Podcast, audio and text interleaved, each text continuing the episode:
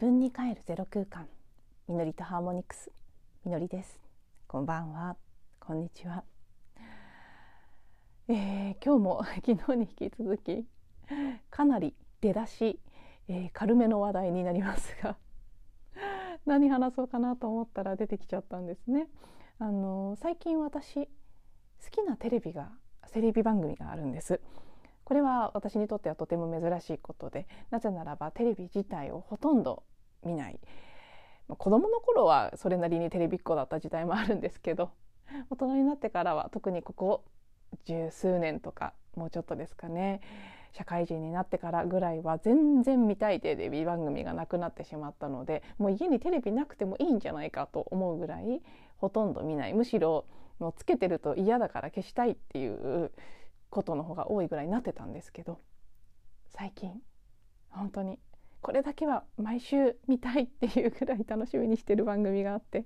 それが今日あの月曜日の放映なのであのそのことをさっき思い出してしまったんですが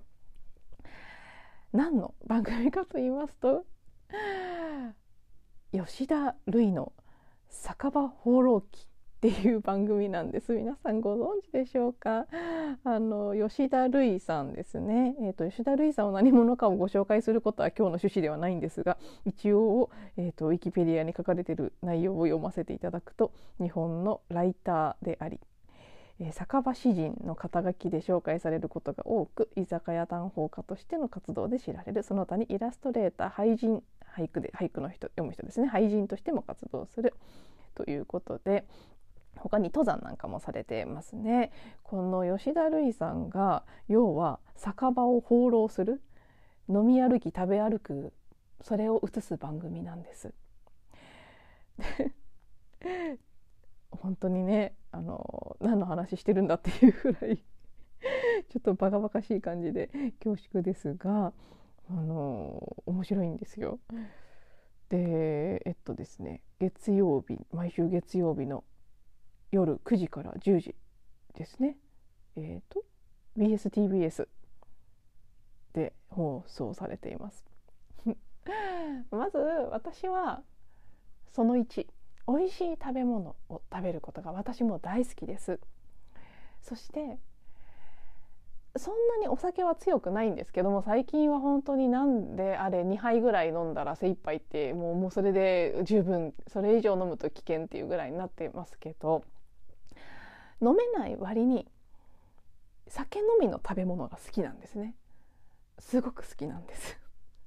なのでその酒場放浪記に出てくるご飯が美味しそうで美味しそうで。そしてまた一軒一軒の素朴な感じであったりお店に通ってる常連さんたちの雰囲気であったりあるいはこの吉田類さんの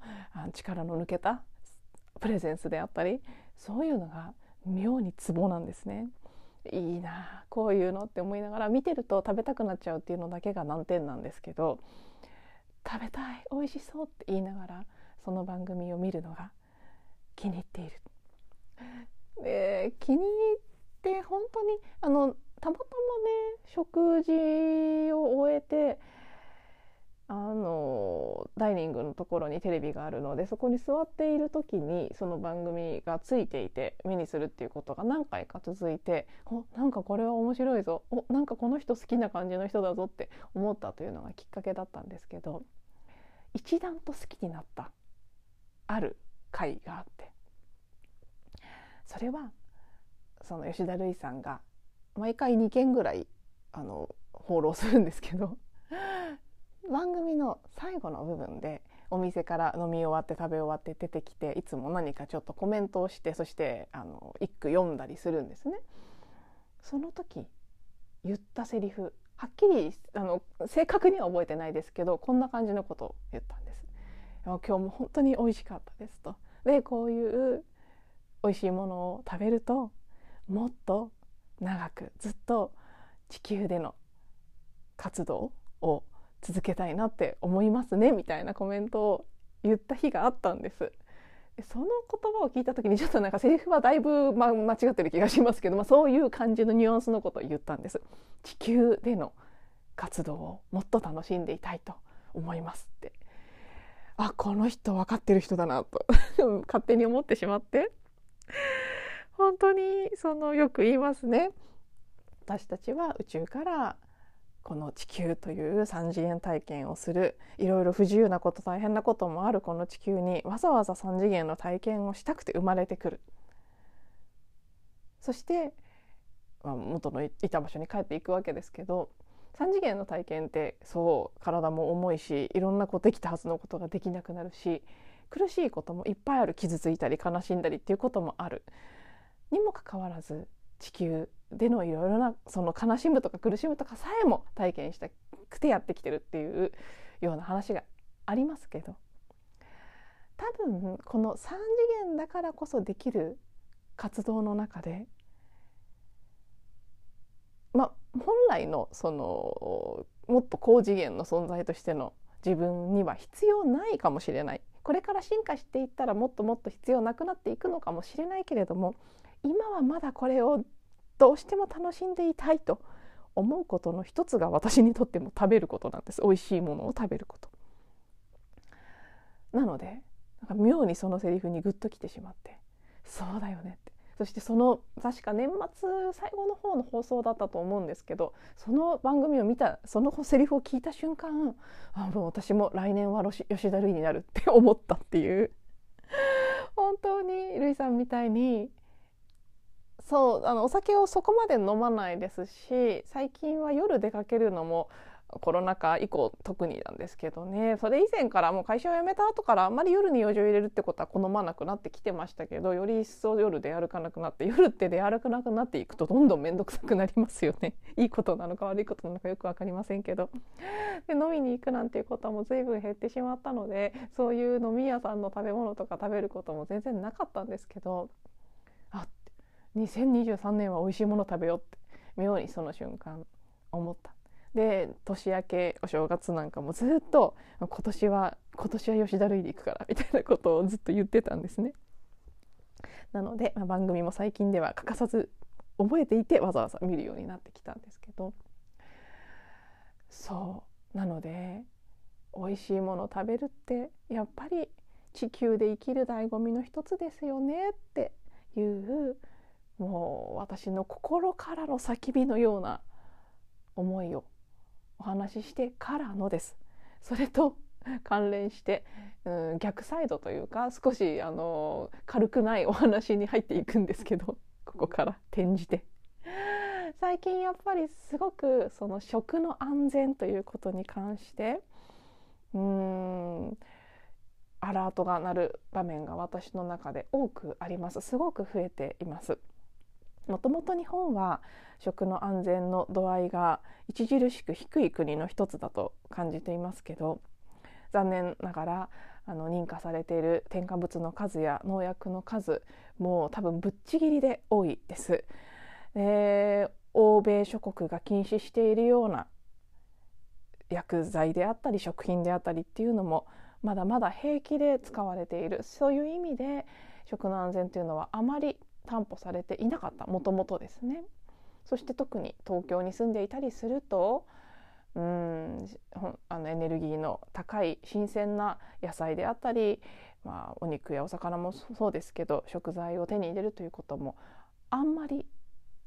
十分にはできないですね。もちろんそれは何と比べるかっていう問題になってきてしまってそれでも食べられるものがあるだけありがたいっていう部分はあるんですけどただ前のいつだかの音声でもお話ししたことがありますけど私は会社を辞めてからハワイに年に何回も通うということがしばらく続いていたんですけどその間に滞在していたマウイ島のエリアではファーマーズマーケットが毎週開催されていたりオーガニックのスーパーが近くにあったりしてそこで売られている食品のエネルギー値がもう全く格段に違ったんです東京で。スーパーで買ったりするお野菜であったりお肉やお魚であったりその時に気がついたんですね。何かがおかしいって。日本にしかいなかったらそれが当たり前というふうに感じるものが当たり前じゃない。何かおかしいって 気がついてしまった瞬間があったんです。じわじわじわじわそういうことはいろいろな場面で気がついていってそうではない食べ物に触れていった。それはただ安全だというだけではなくって生命エネルギー値が高いということですね。そういう食品があるんだということを知っていくにつれどんどんどんどん今私たちが口にしているものが少しこう本来あるべき姿ではないということを認識するようになっていったんです。私たちは当然食べているもので体が作られていますからこれは正直由々しき事態だと思うんですね。もともとそうだったんです何年か前から。でもこの数年それが改善されるどころかもっと悪化しているような気がするんですね。この数日もすごく私の中で危惧されるような情報が立て続けに入ってきています。例えば これ本当かどうかさえ疑わしいぐらいなんか本当なんでしょうけどなんでって理由もわからないし信じられないので本当なのかなって思っちゃう話として、えっと、コオロギ食用コオロギの粉末をパスタであったりパンであったりその小麦製品の中に混ぜることがヨーロッパで認可許可されたという情報が入ってきていてあの機内食にそういうものを用いる会社も出てきているなんていう話がこれはツイッターで複数回目にしたものなのでツイッター利用されてる方は聞いたことがある話かもしれないです。し私もちょっと裏を取ってないのでねどこまでが本当の話なのかさえわからないんですけどなんでそんなことするのかも疑問ですけどね。でもそういう話が出てきていたりあとはもっと身近なこととしてこれは自分で気が付いたんですけどあのコンビニなんかで売られているスナック菓子であったりあのコンビニだけじゃないですね。いわゆるその地方のお土産物産品として売られてるようなお菓子であったりそういうものの裏の表記を見た時に最近小麦であったり主に小麦だったあとはまあポテトチップスとかだとじゃがいもとかになりますけどあの産地を記載しなくてよくなったってことなのですかね。あの前は裏を見たら国産とかアメリカ産とかっていう書き方をしていたと思うんですけど必ず。最近国内製造という表現になってるんですよね。全部じゃないですけど。国内製造っておそらくですけどどこ産かは言わないけれども最後の、まあ、小麦粉であれば粉を生成する作業は国内でしましたっていうことじゃないかと思うんです。ででどこ産なの？っていうことが見てもわからないんです。あと外国製造とかですねそれに至っては外国がどこかもわからないし製造場所もわからなければ産地はもっとわからないそして少し前は国産遺伝子組み換えでないという表記があったり、まあ、アメリカ産という表記があったりで遺伝子組み換えでないと書いてない時は遺伝子組み換えなんだろうなと思って私は国産の遺伝子組み換えでないというものを必ず買うようにしてたんですけど最近はどうもその表記もしなくてよくなってしまったっていうことなのかもしくは遺伝子組み換えでないものがよっぽどなくなってしまったからなのかその遺伝子組み換えか組み換えでないという文字も見ることができなくなったんですね。まあ、もしかしたらこれは確かにちらっと前聞いたかもしれないその表記をしなくてよくなったっていうのを聞いたかもしれないなってなんとなくすら思ったんですけどそういう法改正が続々と知らぬ間に行われているというのもあります。あとはこれも今週耳にしたことですけどあのいろいろ暖房費が高騰したりとかさまざまなことで今農家さんそれは普通の野菜などの農家さんであれ酪農家さんであれどこも打撃を受けてると思うんですけど私が今週聞いたのは酪農に関する話でその支援にそう4,000億とか言ってたかなちょっと数字は定かじゃないですけど結構な額の予算が当てられたらしいんですけど実際酪農家さんたちに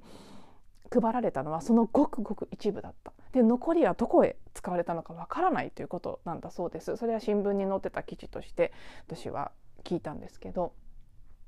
そして酪農家さんたちの支援を十分行わないまま輸入を一切減らさないのでそしてでさらにそのね牛さんたちは牛乳を絞ってあげないとダメですからどんどんどんどんそのと売れないからって取らないでおくってことができませんよね。なので取った牛乳をたくさん廃棄している。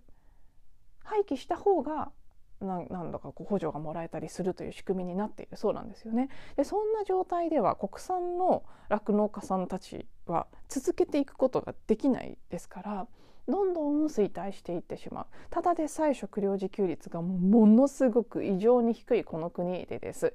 保護を続けないでそうやってね輸入だけどんどんどんどんその交わされる約束だけいろんな国としているっていうことを続けていけば当然もっともっと食料自給率は下がっていってしまう。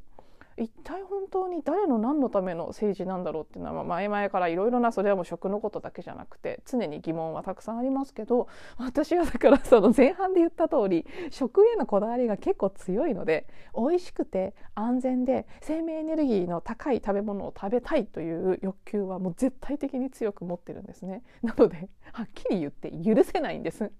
食べ物のことでそういうこと悪いことする人のことは許せんってあのよく食べ物で遊んじゃいけませんとか親に怒られたりすることあると思うんですけどそういう感覚ですね。食べ物で何をしてくれるんだみたいなすごい怒りが湧いてきちゃうんです食に関するそういうひどい政治なんかが行われていると。なので、まあ、本当に食ということにすごく意識が向く今週でもあるなと一方で逆の情報も入ってきてますねあのこれはメキシコの話ですけどメキシコでは遺伝子組み換えのトウモロコシの輸入をストップするということを、えー、と政府が決めたとか決めようとしている首相がそれを言って、まあ、政府内でも反発があるということが私がちらっと見た記事には書かれていたんですけど。うん、なのででちょっとそのカタカナの文字が何か何のことか農薬のことなのか何かの化学肥料のことなのかちょっと分かりませんけどなんちゃらの使用もやめるという方向性になっていってでまあ、もちろんメキシコを近い国としてアメリカからの輸入も現時点ではたくさんしているでしょうからかなりアメリカ側からもプレッシャーがかかっているそうですけどその反対するという意味でのですねだけど動き出しているんです。でああもうちょうどその話を読んだ日にお昼メキシコ料理を食べに行ってたのでメキシコ素晴らしいってメキシコ来たなと思いながらすごく全力でメキシコを応援したい気持ちになっちゃったんですけど。うん。まあ、もちろんねその遺伝子組み換えがいいのか悪いのかというところ科学的な根拠はありませんしもちろん作ってる人たちはあの人体に影響はありませんということでやってると思うんですけど私は正直そのエネルギーとか波動的な観点で見ても絶対的にそんな形で無理やり歪めてしまったものが地球であったり人間にいい影響を与えるわけはないと思っていますから人工的に遺伝子組み換えであったりそれ以外のの化学肥料とか農薬とかもそうですけど必要以上にあの人工的に手を加えて作物を育てるということには基本的に反対です。もちろん最小限何かこうどうしても必要という場面はあるのかもしれないですし全部を悪だというつもりはないですけどただおおむね反対です。なので なんでそんな遺伝子組み換えてまでたくさん作ってたくさん売って売れない分を捨ててとかそんなことしなきゃいけないのかって根本的なその食べ方の問題であったり意識の部分でもいろいろと改善する余地はあると思うんですよね。今ってやっぱりいろいろな面でおかしいと思うんですよ。それは何の作物であったりあるいはあのお肉とかもそうですけど大量に作って大量に売って売れない分なり余った分を大量に廃棄してということを続けながらそれをすることで本当に安全で美味しいものというのをどんどん作れない状況に陥らせているということなんですよね。であればみんながもっと意識的に食べるようにするして安全で美味しくてエネルギー値の本当に高いものを少量食べて満足するような丁寧に作られたちゃんとエネルギーの通ったものを食べれば全てのことが解決しそうなものなんですけど 全く真逆の方向に行っているっていうことですね。あこれもちらっと聞いた話ですけど小麦なんかもあのね今本当にそういう遺伝子組み換えとかを積極的にやっているアメリカの大企業が、えーと、どの地域でもたくさん小麦が取れるように品種改良という名の改悪をある時期行ったそうなんです。それによって確かに実際生産量は上がったんでしょうしいろいろな地域で育つ小麦を作ることができたんですけど小麦の今あのグルテンアレルギーとかいろいろ起きていて小麦に関してはもちろんあまり取らないようにするという人たちもいますしグルテンフリーという言葉もかなり一般的になってきましたしまあ、別に小麦を完全にやめないまでもあんまり体に良くないということは割と認知されるようになっていると思うんですけど小麦がそういうふうになったのはそのある企業がその改良をしたことによってノーベル賞ももらってるそうなんですけどその品種改良によって新しいタイプの小麦を作ってからなんだそうなんです。なのでもちろんそれはよりたくさん作れるようにするためよりその災害なんかの影響を受けず安定的に供給するためという目的があったんだと思いますしそこにその全部が悪ではないんでしょうけどただうん結果何が起きたのかっていうところから私たちは学ばなきゃいけないこともあると思うんですね。たくさん作ればいいということではないもっともっと本当の意味で自然と共生した生き方の中で自分たちがでも自分たち自身も自然の一部ですから結局作物に与えたネガティブな変化というのは自分たちの体に戻ってくるんですよね。だからそこからがんなんかが急激に増えていったりしたということが私が目にしたその小麦に関する記事にも書かれていましたけどもちろんねそれらもどこまでが本当のことかとか何が本当っていうのもそもそもないですしね。受け止める人の認知によって現実なんて全部変わってしまいますから。ただやっぱり全体として食べるということに関してせっかく最初に戻るとこの地球上でできる貴重な楽しみの一つ。それを食べることによって命を削っていったりあるいは本当に心から美味しいって思うことができないようなただこう作業として食べるみたいなことになっていくそういう食文化や食生活には私は嫌だなと思いますしなんか本当にこの食っていうことに対して昔から熱い思いがあってもしかしたら私が今後取り組んでいくことの、うん、何か一部になるのかもしれないなっておぼろげに思ったりするぐらい熱いんですよね自分の中にあるものが。でなぜか今日は、はい、吉田類さんの「酒場放浪記」今日夜9時から楽しみだぞっていうところからのですね食に関するお話になりました緩めとあの重めとそれぞれ半々でありましたが。はい、何かしら楽しんでいただけていたら幸いです。では最後まで聞いていただいてありがとうございました。ぜひあのよかったらあの酒飲み食べ物好きな方はぜひご覧になってみてください。はい、ではまた次のエピソードでお会いしましょう。